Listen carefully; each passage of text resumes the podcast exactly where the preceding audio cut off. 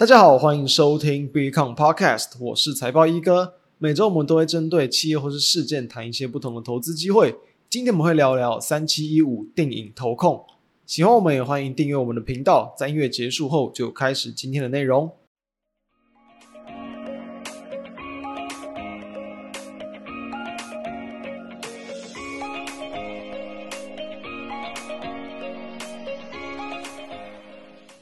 定颖投控可以说是这一周以来台股最强势的一档股票之一了。那我们要提到定颖，是因为说在今年第二季的时候，就大约就是在一季前吧，我们就有去谈到车用版。那时候谈到说，其实车用版会是一个还蛮稳健成长的一个这个产业。你当然要去挑对说这个更有利于说这个产业发展的一些零组件，而不是就随便从车用零组件下去挑。所以。我们当时候谈到，其实，在车用的这种印钞电路板是蛮值得去关注的一块。那当然，同步就有去提到电影，因为电影就是一间这个车用纯度蛮高的一间这个 PCB 厂。好，那为什么电影在这礼拜股价这么强？就是因为在八月十五号这个召开法说之前，那其实股价就已经有先行去往上发动。那在法说会释出未来展望的利多，还有说整个族群性是有呃在轮动攻击之下。带动到这连续三天的股价是这个强涨。我们录制时间这个八月十七号当天尾盘也是攻上了涨停板，所以这三个交易日就已经上涨了这个大约二十八趴左右，是一个非常强劲的表现啊。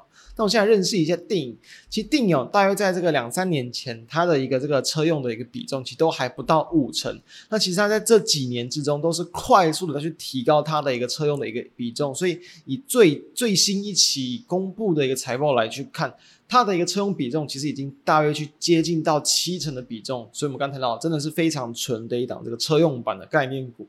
那除了这个之外呢，大约有两层是跟这种传统的一些显示面板跟储存式装置相关，的因此剩下的一层就是包含像网通啊，然后消费性电子跟这个电脑其他周边的。所以等于说啊，以目前比较会具有题材性啊，然后有这个市场关注度，甚至是成长性的，那当然。最大宗的一块汽车板，这点没话说。那另外一块，在这种可能网络通讯跟服务器相关的，目前占它的比重大概是四到五趴上下。这一块如果说未来能够比较快速的去拉升，其实也是很值得去注意的一块。那这就是我认为在未来大家可以去关注的方向。好。那我现在知道说，目前电影它的一个营运状况其实是没有什么亮点。怎么说呢？因为在这个大家知道，目前其实在很多的一些电子厂都还是因为这个全球的景气疲弱啊，然后需求不振啊，库存调整的影响，所以说它的营收几乎是从大约两年前哦，几乎这两年期间几乎都是每一季逐季逐季的下滑，当然中间有一些可能稍微往上跳高，或是在往下掉，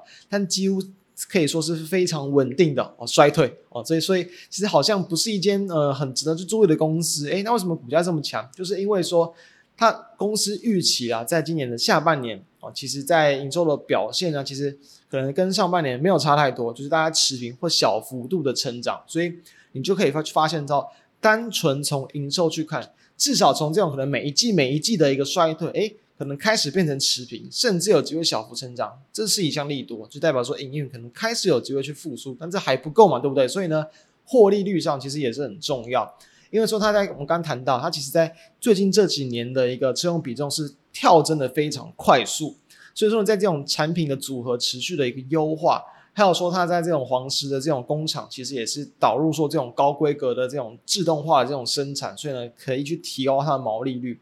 那它的毛利呢，就在去年第四季以来，就已经是从等于说是往上跳了一个 level，从原本大概这个十六啊、十六点五到十七点五，大概就是十七上下，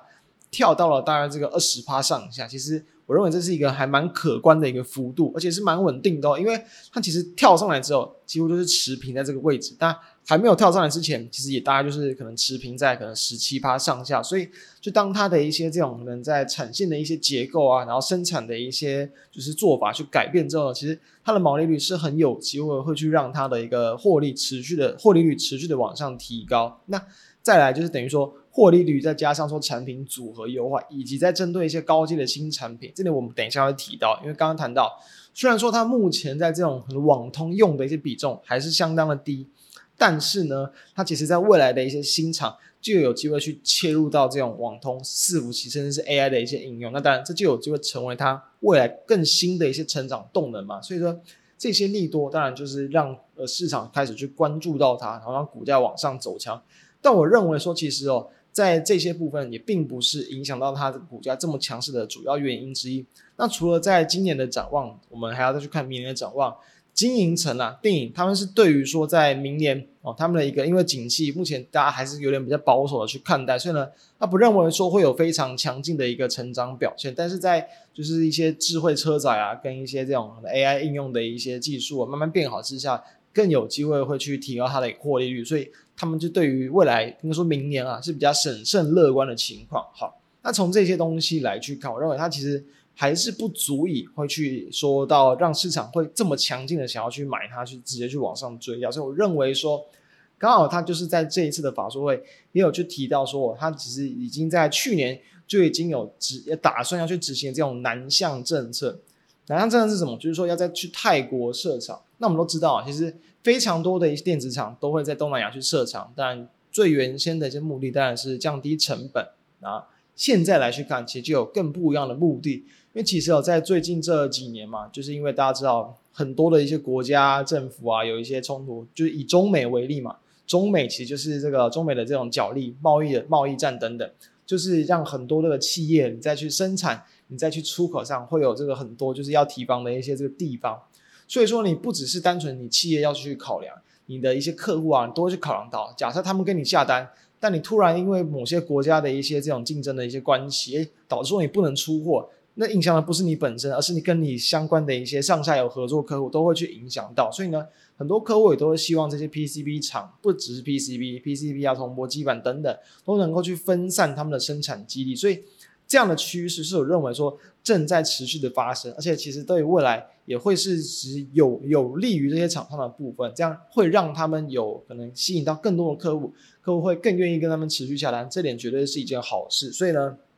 有越来越多的厂商都是跑去泰国设厂，那当然，其实，在过去啊，泰国就算是台湾的很多 PCB 的一些老牌公司的一些这个就是生产的重镇嘛，包括像晋国啊、晋鹏啊、像泰鼎 KY 这些，其实本来就在那边生产。那其实我们在过去也有蛮常去聊到一些 PCB 厂一些，就是世界上市占非常高的一些大厂，包括像华通嘛，然后臻鼎 KY 啊、星星等等，其实这些东西以及在今年的第一季。像是这个联茂啊，哦，然后它的台药等等，其实也都是有这个在去这个中呃泰国那边去设厂，等于说他们都是在执行这项这样南向发展的一个对策。所以这次的法说会上，电影就是提到，就是会在你看说就是刚好在我们录制时间今天啦，就是八月十七号就会开始去动土。那其实但动土只是先先去这个你可能去整地啊，然后慢慢去。盖你这种厂房，所以要等到这个明年第四季才会去量产，所以确实真的还早。但我们要知道，毕竟有开始在去做事哦，开始在去执行这项计划，它就是一件好事。因为其实在去年的大概十月，在去年十月二十号左右。其实电影在这个公开资讯观测站的一个重讯那边就有去发布，就是说他们的公告就是子公司嘛，然后要再去这个泰国那边去设立新厂，然后也是有去取得土地，所以这就是他们呃在去年就已经有这样的计划，但是刚好我认为就是在近期开始去更明确的去执行这项计划，所以让市场去关注到这个趋势。那因为他们未来再去新扩的这个泰国厂是要以这种多层板的 HDI 为主，就是要应用在网通。哦，伺服器，然后跟一些汽车的一些应用。那其实哦，他们在这一次的一个，我认为很重要一点就是说，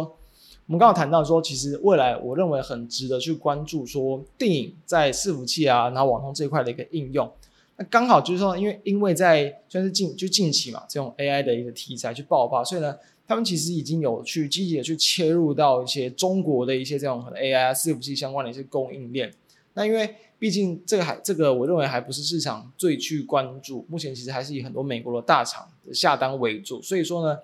电影他们也是提到，就是说在这个泰国厂就开始生产，就是要等到明年嘛，对，一年大概一年多之后，生产之后呢，他们就会去积极的去取得一些这种美系的一些品牌，然后跟大型的一些这种可能云端企业的一些这个客户。所以我认为说这样的一个，比如说泰国厂，那不只是因应说你在可能大环境所迫哦，你必须要去。做了这件事情，而是说你同时把这个趋势再去搭上，说你有机会去搭到更多的一些伺服器跟 AI 的题材，这就是我认为说其实对于电影很有利的一些原因。所以以目前的这个情况来去看，再去搭配到说我们刚才有谈到族群性，